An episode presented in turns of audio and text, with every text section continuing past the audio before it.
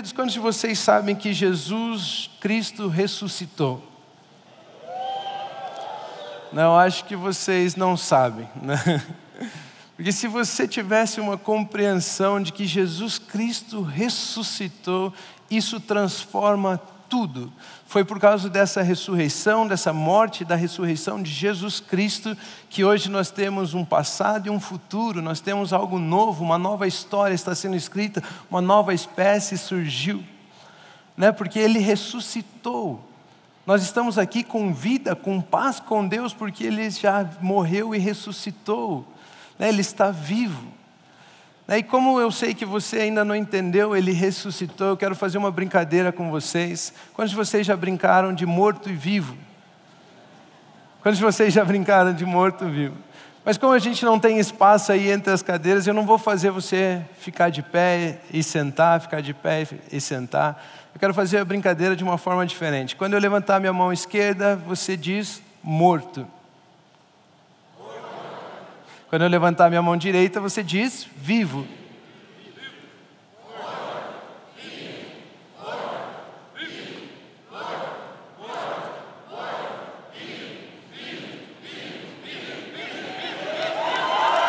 Ele está vivo, ele ressuscitou, ele está vivo, ele tem vida nele, ele é diferente de todos os outros deuses, ele é diferente de todos os outros senhores, ele é aquele que morreu e ressuscitou.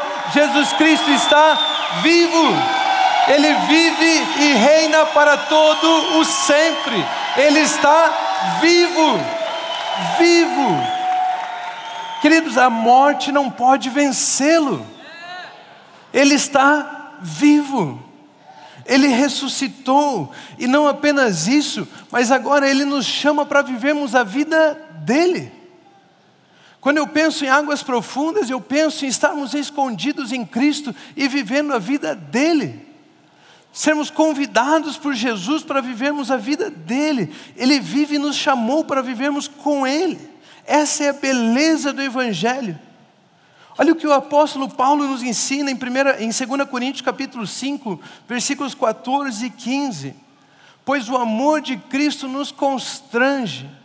Por que, que o amor de Cristo nos constrange? Porque estamos convencidos de que um morreu por todos. Logo, todos morreram. E ele morreu por todos para que aqueles que vivem já não vivam mais para si mesmos, mas para aquele que por eles morreu e ressuscitou. O amor de Cristo nos constrange porque Ele morreu em nosso favor, Ele morreu a nossa morte, nos permitiu chamarmos a morte dele de nossa morte, nos permitiu nos incluirmos na obra dele, nos permitiu fazer parte da obra dele, da morte dele, e não apenas isso, agora Ele nos convida a vivermos a vida dele. Agora Ele nos convida a vivermos juntamente com Ele. Agora Ele nos convida a fazermos parte da vida dele, vivermos para Ele, nos entregarmos a Ele. Enquanto você estava morto, você não poderia fazer nada a Deus, você não poderia se entregar a Ele, Ele nunca aceitaria você. Mas porque Jesus Cristo morreu e ressuscitou, agora através dele você pode ser aceito por Deus, você pode ter paz com Deus, você pode ter uma nova vida. Ele está nos chamando a vivermos para Ele nele, com Ele. Por isso o título dessa mensagem é Vivos para Jesus. Nós estamos vivos hoje para Jesus. Se Ele morreu por nós e ressuscitou, e nós podemos ser inclusos, sermos incluídos na vida dele, na morte e na vida dele, eu não quero nada mais, nada menos do que na minha gratidão me entregar por completo e viver para Ele. Isso é águas profundas. Águas profundas significa que algumas coisas vão ficar para trás. Se você entrar de cabeça, se você pular de cabeça nesse ano das águas profundas, saiba disso, a sua vida vai mudar. Muitas coisas que você tem feito igualzinho durante 20, 30, 10 anos da sua vida, vai ter que mudar. Muitas coisas vão ficar para trás nesse ano. Águas profundas são caracterizadas pela nossa consciência de que morremos e ressuscitamos com Ele. Preste atenção: quem morreu, morreu para algo, e quem ressuscitou, ressuscita para algo também. Ou seja, se nós morremos com Ele, morremos para o quê? E se ressuscitamos com Ele, ressuscitamos para o quê? Essa é a pergunta que fica. Isso é a definição de uma palavrinha que eu e você, como cristãos, nós usamos muito e às vezes nem compreendemos: batismo. Batismo significa morrermos para algo e ressuscitarmos para algo. Existem várias características, definições, coisas que englobam a palavra batismo. Mas eu quero destacar duas características aqui: morrer para algo e viver para algo.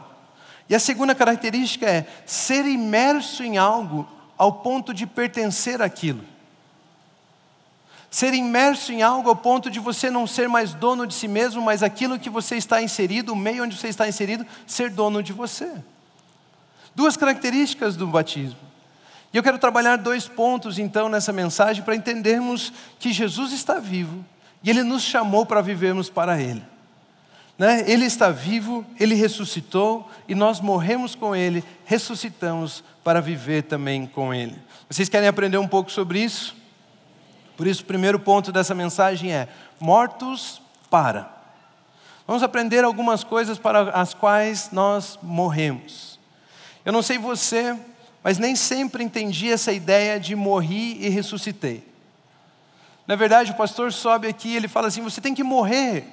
Aí você fala, mas como assim morrer? Eu vou morrer? Não, para você poder ressuscitar. Tá, mas vou morrer e ressuscitar. Como, onde que isso se aplica na minha vida? E daí ele fala que no batismo, então eu morri para o mundo e, e, ressuscitei para Deus, mas eu não entendo nada. Daí eles me enfiam dentro de uma banheira cheia de água e me tiram de lá. E o que, que significa tudo isso? Eu não, eu não consigo ver, eu não consigo entender. E eu também não entendia. Né? Até hoje eu fico pedindo, Deus, me ilumina os olhos, né? me mostra. Mas ele me deu um exemplo que eu quero dizer para você o que significa morrer. Eu quero ajudar você a compreender o que significa morrer. Em Mateus capítulo 14, versículo 22 ao 33, a Bíblia diz assim: Logo em seguida, Jesus insistiu com os seus discípulos para que entrassem no barco e fossem adiante dele para o outro lado, enquanto ele despedia a multidão. Tendo despedido a multidão, subiu sozinho a um monte para orar. Ao anoitecer, ele estava ali sozinho. Mas o barco já estava a considerável distância da terra, fustigado pelas ondas, porque o vento soprava contra ele. Alta madrugada, Jesus dirigiu-se a eles andando sobre o mar. Quando o viram andando sobre o mar, ficaram aterrorizados e disseram: É um fantasma, e gritaram de medo. Mas Jesus imediatamente lhes disse: Coragem, sou eu, não tenha medo. Senhor, disse Pedro, se és tu, manda-me ir ao teu encontro por sobre as águas. Venha, respondeu ele. Não sei se era essa a resposta que Pedro queria ouvir mesmo, né?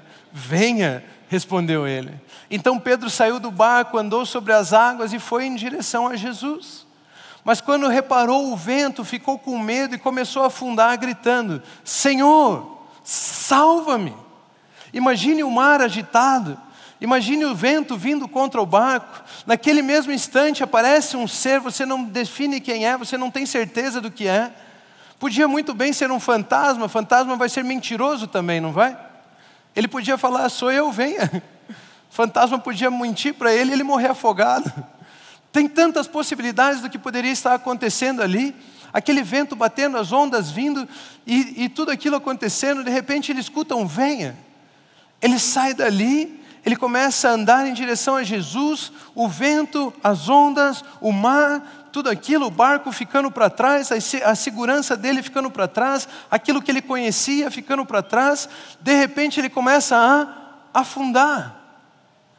E ele encontra uma única saída daquele lugar. Ele encontra um único jeito de ser salvo. Ele olha para Jesus e ele diz: Senhor, salva-me. Senhor, me salve. Senhor, se não for o Senhor, eu não consigo. Senhor, se não for pelo Senhor, eu não posso sair daqui. Senhor, se não for pelo Senhor, eu vou ficar morto, eu vou acabar afundando, eu vou ficar perdido. Senhor, eu não tenho jeito de me virar nesse lugar. Quando nós falamos de águas profundas, nós estamos falando de reconhecermos de que só conseguimos através de Jesus. A primeira coisa que precisamos aprender em águas profundas é que apenas Jesus pode nos salvar. A segunda coisa, entendemos que Ele quer nos salvar. Porque a Bíblia diz no versículo seguinte que imediatamente Ele estendeu as mãos, Ele estendeu a mão e o segurou. Imediatamente Ele estendeu a mão e o segurou. Quando Pedro estava afundando nas águas, ele olhou para Jesus e disse: Senhor, salva-me. Imediatamente Jesus o salvou. Imediatamente Jesus reconheceu o chamado e o pedido de Pedro. Imediatamente Jesus o respondeu. Ou seja, quando estamos em água profunda, nós precisamos entender só Jesus salva. Nós precisamos entender também que Ele quer nos salvar, que Ele quer estar conosco. Nós precisamos ter uma consciência, precisamos criar uma consciência de que quando estamos em águas profundas, nós só estamos fazendo o que fazemos, pois Jesus está conosco. Só temos capacidade de fazer aquilo que estamos fazendo porque Jesus está conosco. Só temos capacidade de falarmos o que falar, falamos porque Ele está conosco. Só temos capacidade de vivermos porque Ele está conosco. É Ele quem nos capacita, é Ele quem nos conduz. Em todos os momentos que gritarmos, Senhor, salva-me, imediatamente Ele responde a isso. Imediatamente Ele estende as suas mãos. Por isso, como saber que eu morri? Todas as vezes que eu me peguei afundando e eu gritei: salva-me, ali eu morri.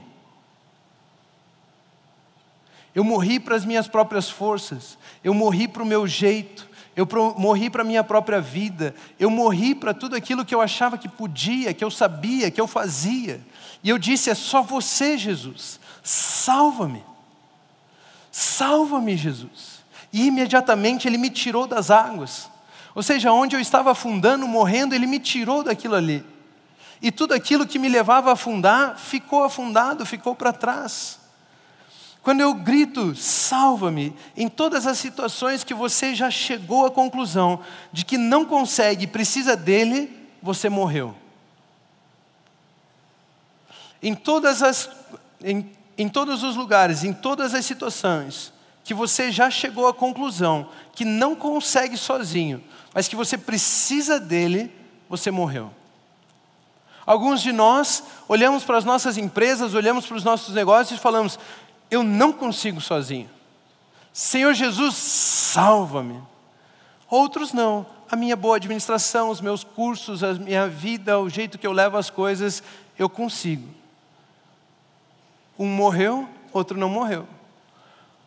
Alguns de nós, a minha família, a forma como eu lido com a minha esposa, a forma como eu educo os meus filhos, eu sei porque eu fiz o curso tal, eu sou professor, eu sou não sei o quê, eu, sou, eu sei lidar com crianças, então eu vou educar os meus filhos. Esse não morreu. Aquele que percebeu já que não consegue educar os seus filhos, não sabe cultivar a sua família, não sabe fazer a sua família crescer, e olhou para Jesus e disse: Salva-me esse morreu. Em todas as situações em que você já chegou à conclusão de que você não pode sozinho, mas você gritou: salva-me, você morreu. Você morreu para que Ele pudesse te trazer para uma nova vida. Você morreu para que Ele pudesse sustentar os seus passos. Você morreu para que Ele pudesse te dar um novo caminho. Você morreu para que Ele pudesse colocar a vida dele em você. Queridos, isso é batismo. Compreendendo isso, podemos dizer que águas profundas são um lugar de batismo, onde aprendo que o antigo morreu e vivo agora pelos cuidados de Jesus Cristo. As coisas antigas já passaram, eu vivo agora pelos cuidados de Jesus. Como eu sei que morri, quando eu percebi que eu não consigo, e eu olhei para Jesus e gritei: salva-me. Senhor, salva-me. Senhor, por gentileza, me salva. Isso é batismo. E tem uma passagem bíblica, eu vou trabalhar hoje três tipos de batismo aqui com vocês de uma forma bem rápida. Mas tem uma passagem bíblica em Mateus capítulo 3, versículo 11 a 12, que João Batista está falando a respeito de Jesus. Então, João Batista né, ele carregava esse apelido, ele carregava essa, essa, essa definição sobre ele, que ele era aquele que batizava. E olha o que ele diz: Eu os batizo com água para arrependimento, mas depois de mim vem alguém mais poderoso do que eu. Ou seja, mais poderoso do que aquele que tinha o nome batismo, né, aquele que era reconhecido pelo batismo. Vem alguém mais poderoso do que eu, tanto que não sou digno nem de levar as suas sandálias. Ele os batizará com o Espírito Santo e com fogo. Ele traz a pá em sua mão e limpará a sua eira, juntamente juntando o seu trigo no celeiro, mas queimará a palha com fogo que nunca se apaga. Queridos, esse texto está nos falando aqui a respeito de dois batismos que Jesus Cristo nos traz. O batismo do Espírito Santo, o batismo do fogo. E depois eu quero trabalhar também o batismo no corpo. No corpo. Quando falamos batismo no Espírito Santo, nós precisamos entender que nós morremos para algo. Né? Lembre-se, nós estamos falando debaixo do tópico morrer para. Ou seja, vamos entender aqui, quando nós falamos de batismo do Espírito, para o que nós morremos? Nós morremos para a alma. Quando nós falamos do batismo no Espírito, nós falamos que nós morremos para a nossa alma, para a condução da nossa alma, para os desejos da nossa alma.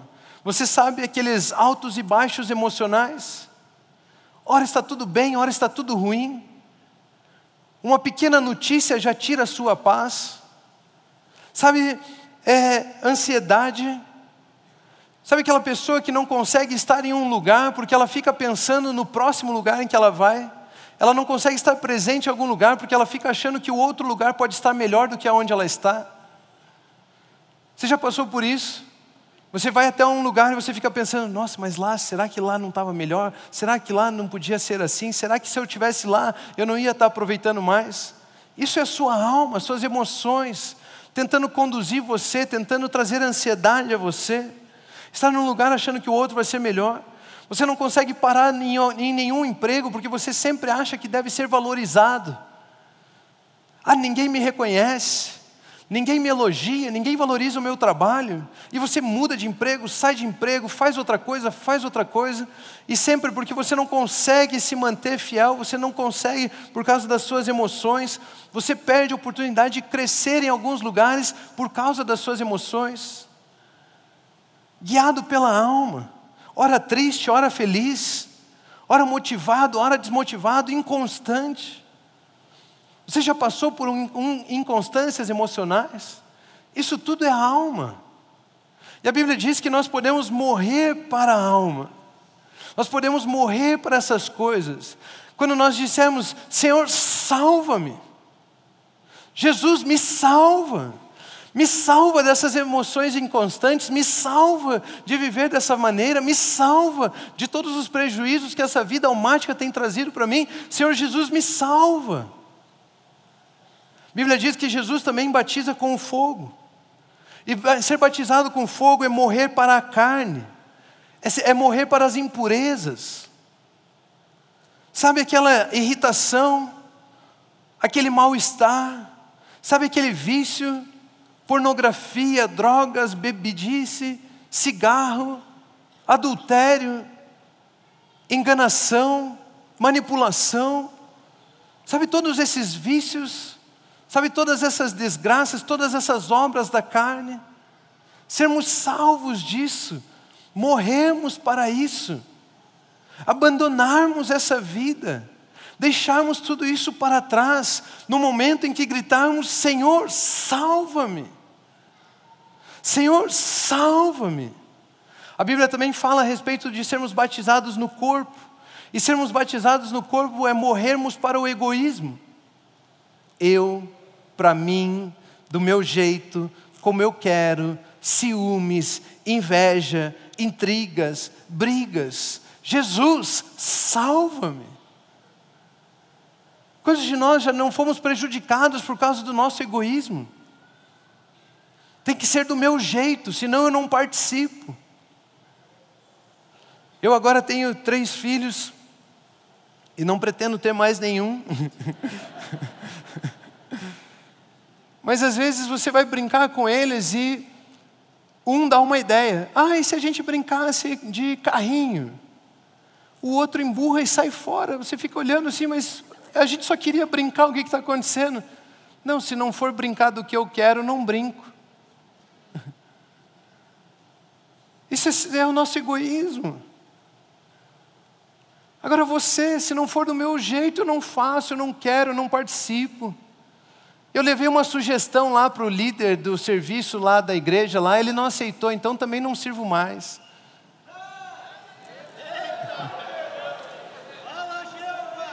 Jesus, salva-me! Me salva, Jesus! Me salva. Todas as vezes que entendemos que não conseguimos e levantamos as mãos e dissemos, dissemos Jesus, salva-me. É ali que nós encontramos a nossa morte, é ali que nós encontramos a nossa ressurreição. Só Ele pode nos dar vida. Precisamos entender que nas águas profundas várias coisas antigas não entram. Quando você mergulhar, várias coisas têm que ficar para trás. É igual mergulhar com o calção frouxo.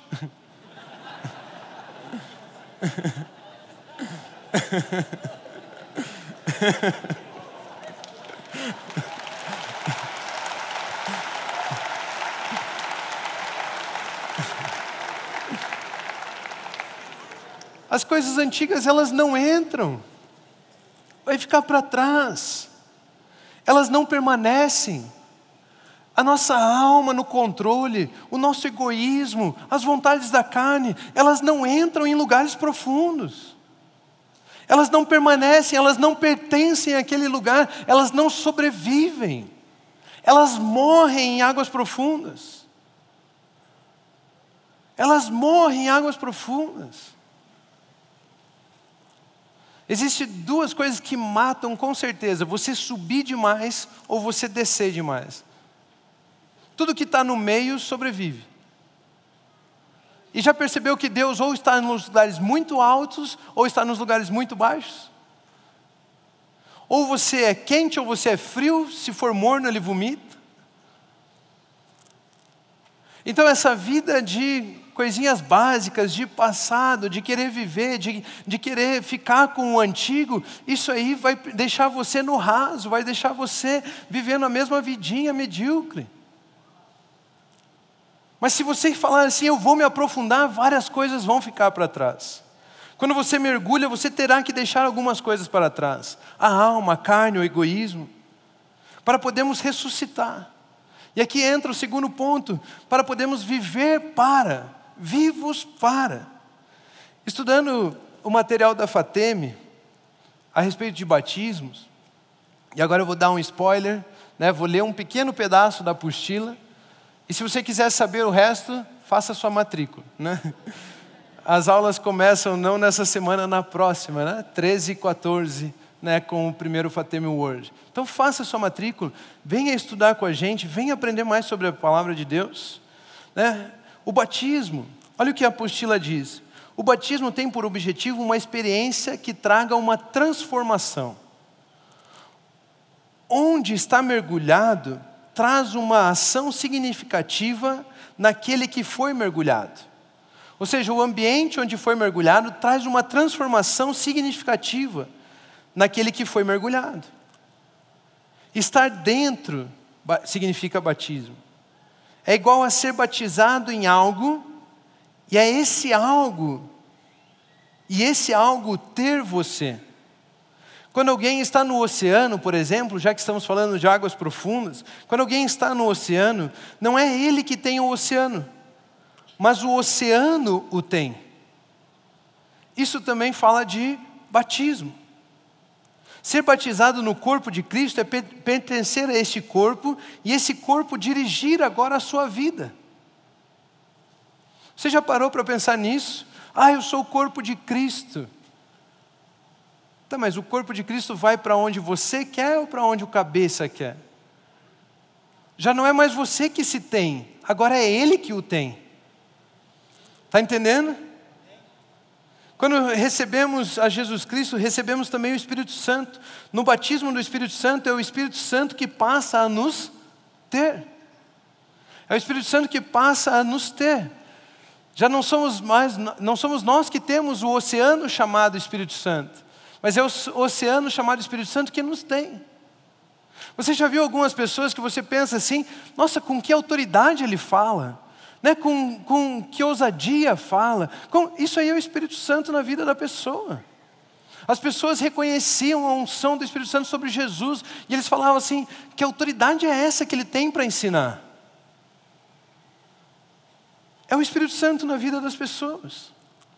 Pastor Pio tem um exemplo ótimo a respeito de batismos, né, de como funciona o batismo. E o exemplo que ele usa é o exemplo do picles. O pepino em conserva. Quantos de vocês já ouviram esse exemplo? Né, então, se eu errar, me ajudem aí. Ele tem todo um jeito mais bonito de falar, né, todo um jeito mais elegante de explicar. Mas o que eu aprendi a respeito desse exemplo é o seguinte: para você poder fazer o picles, que seria um pepino em conserva, né, você primeiro precisa lavar o, o pepino.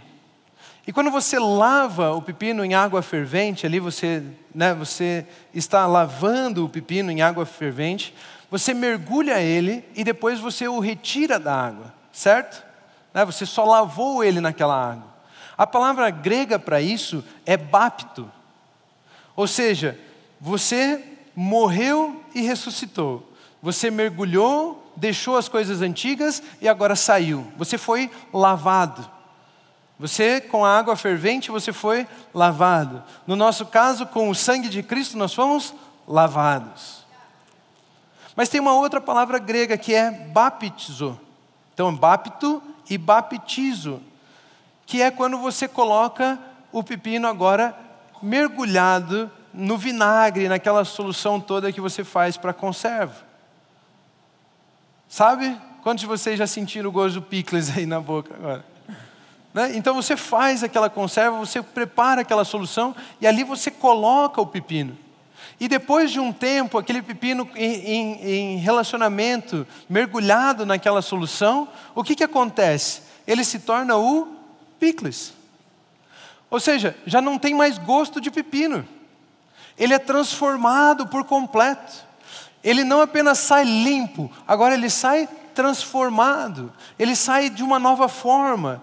Ou seja, quando nós somos bapto, nós primeiro morremos e ressuscitamos, mas quando nós somos baptizo, nós somos transformados em natureza. Nós já não temos mais gosto de pepino, nós já não temos mais gosto da nossa alma, nós já não temos mais gosto da carne, nós já não temos mais gosto do egoísmo, nós já não temos mais gosto deste mundo. Nós somos diferentes, nós temos uma nova vida, nós somos transformados por completo, nós somos uma nova criação. As coisas antigas ficaram para trás, surgiram coisas novas. Nós estamos em Cristo Jesus. Nós estamos em Cristo Jesus. Então o que eu quero dizer para você hoje é: seja um picles. Queridos, entendendo isso, nós vamos aprender que somos batizados no Espírito. Quando nós somos batizados no Espírito, o que, que fica para trás? O que, que morre? A alma, os desejos da alma. Mas somos batizados no Espírito, olha o que diz Gálatas capítulo 5, 22 a 25. Mas o fruto do Espírito é amor, alegria. Olhe, dentro de todas aquelas crises emocionais, olha o que o Espírito pode fazer nas nossas vidas: amor, alegria, paz, paciência, amabilidade, bondade, fidelidade, mansidão e domínio próprio. Queridos, domínio próprio. Olha só que maravilha, contra essas coisas não há lei.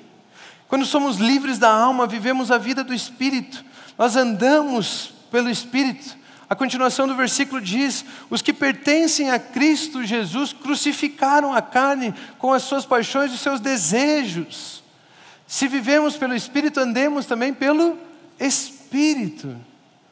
Quando nós somos livres da alma, vivemos a vida do Espírito, andamos pelo Espírito, nos movemos pelo Espírito. Você já pensou não precisar tentar ser bom?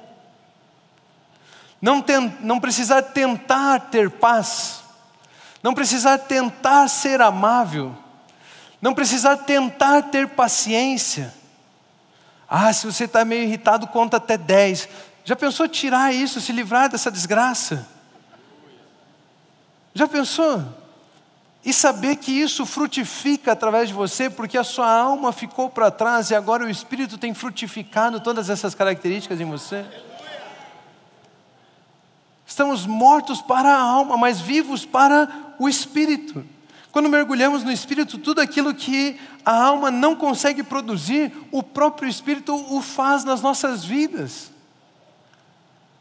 Você quer ter paz, você quer ser longânimo, você quer ter domínio próprio, deixe de tentar e grite: Senhor, salva-me.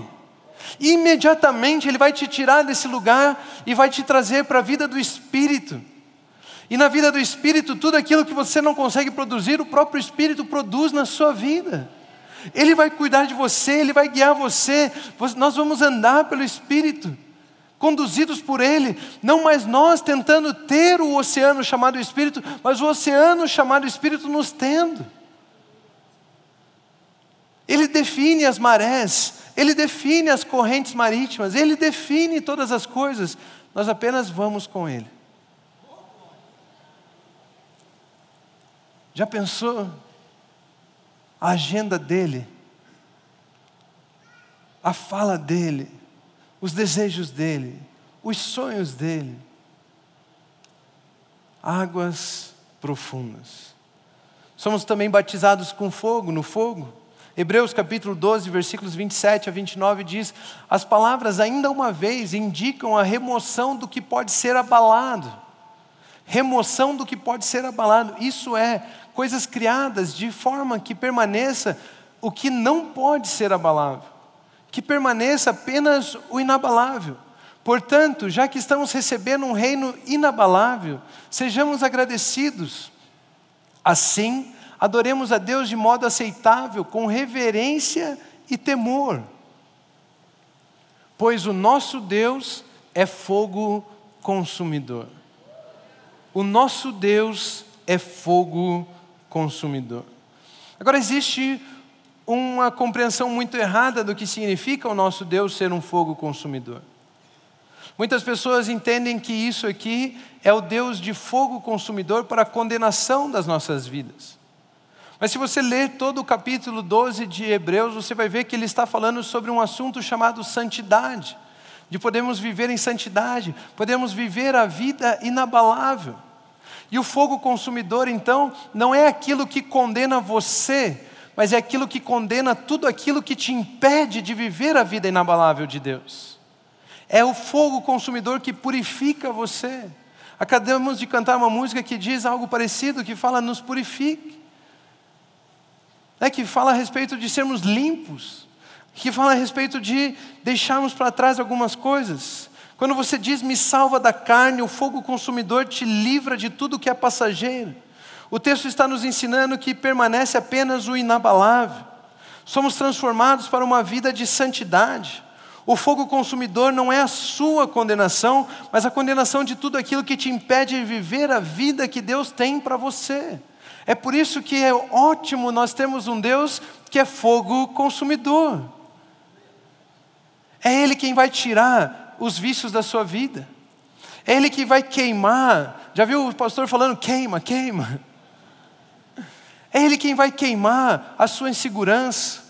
É Ele quem vai queimar a sua irritação, é Ele quem vai queimar os seus vícios, o cigarro, a, a, droga, o álcool, a pornografia, o adultério. Se você não gritar, salva-me, Ele não pode queimar essas coisas da sua vida. Nós somos batizados no fogo para sermos purificados, para sermos limpos, podemos viver uma vida de santidade, uma vida de abençoar pessoas, uma vida de paz. Quando mergulhamos no fogo, nada do que é passageiro permanece, os desejos temporários da carne ficam para trás, sobra apenas a vida perfeita do Filho de Deus em nós. Senhor, salva-me para que sobre apenas a vida perfeita de Jesus Cristo em mim, para que eu viva apenas para Jesus. Salva-me. somos também batizados no corpo. E 1 Coríntios capítulo 10, versículos 16 a 18 diz assim: Não é verdade que o cálice da bênção que abençoamos é a participação no sangue de Cristo, e que o pão que partimos é participação no corpo de Cristo? Como há somente um pão, nós que somos muitos, somos um só corpo, pois todos participamos de um único pão.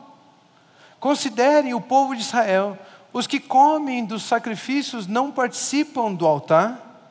Olha o que esse texto está nos dizendo: que o pão partido simboliza a verdadeira unidade, aonde todos temos a mesma natureza, a mesma fonte, comemos do mesmo pão que é Jesus. Nós temos a mesma origem, mas cada um executa a sua função. Um pão partido significa que nós temos todas a mesma fonte de energia, mas cada um recebe um pedaço, se alimenta de um pedaço. Onde quer que esteja uma pessoa clamando pelo nome de Jesus, esse está comendo um pedaço do corpo de Cristo, sendo alimentado pelo mesmo pão, mas em lugares diferentes. Nós temos a mesma origem, mas cada um executa a sua função, podendo ir por todo mundo pregar o Evangelho. Nós fomos divididos em pedaços para podermos ir por todo mundo e encher a terra.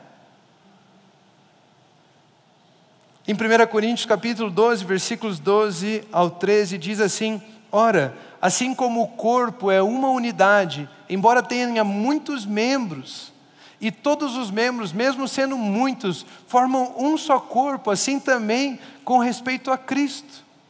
Pois em um só corpo todos nós fomos batizados em um único Espírito, quer judeus, quer gregos, quer escravos, quer livres, e todos nós foi, foi dado beber de um único Espírito.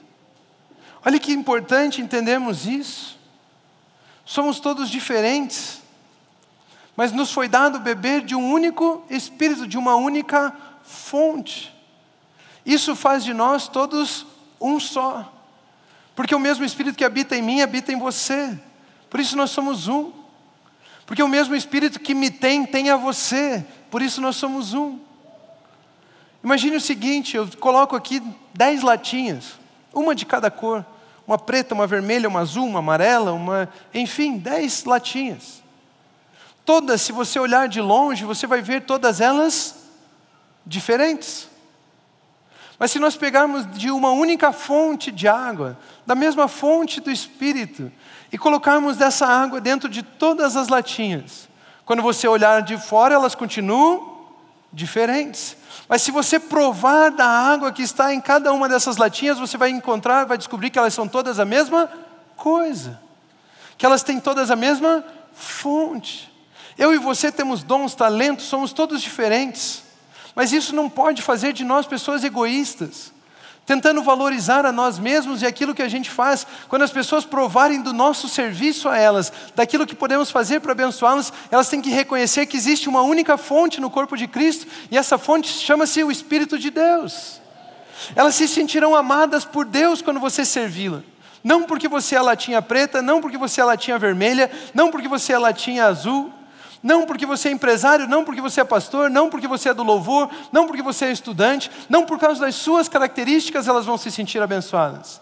Elas vão se sentir abençoadas porque você está entregando da mesma fonte. Elas vão receber da mesma fonte do Espírito. Se você beber da água que existe nessas latinhas, você vai perceber que são todos da mesma fonte. Da mesma forma, o pão partido é um único corpo com vários membros. E quando nós dissermos, me salva, salva-me de mim mesmo, me salva do meu egoísmo. Senhor, que o Evangelho não permaneça, não termine em mim, que as boas novas não fiquem só para mim, que eu não julgue os membros pela aparência, me salve disso, me ensina a honrar a todos. Nós vamos viver uma vida de honrar, nós vamos viver uma vida de serviço, nós vamos viver uma vida de amor, compreendendo que, compreendendo que somos todos do mesmo corpo.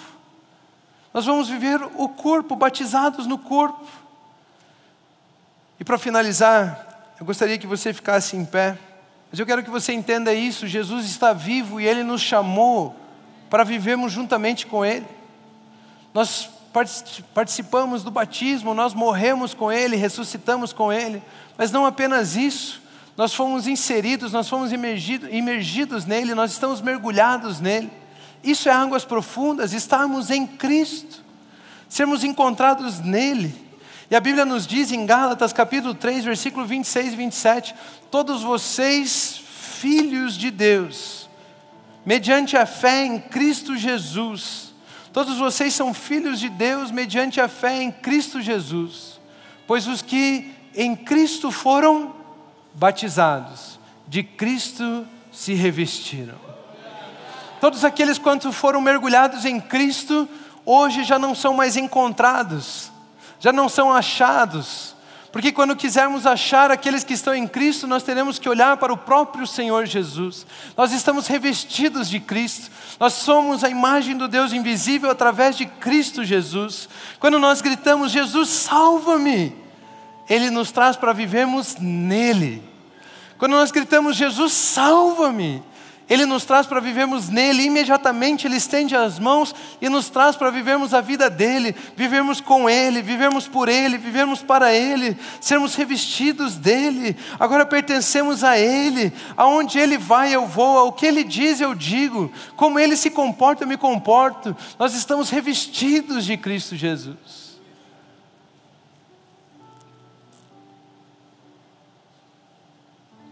Vivos para Jesus.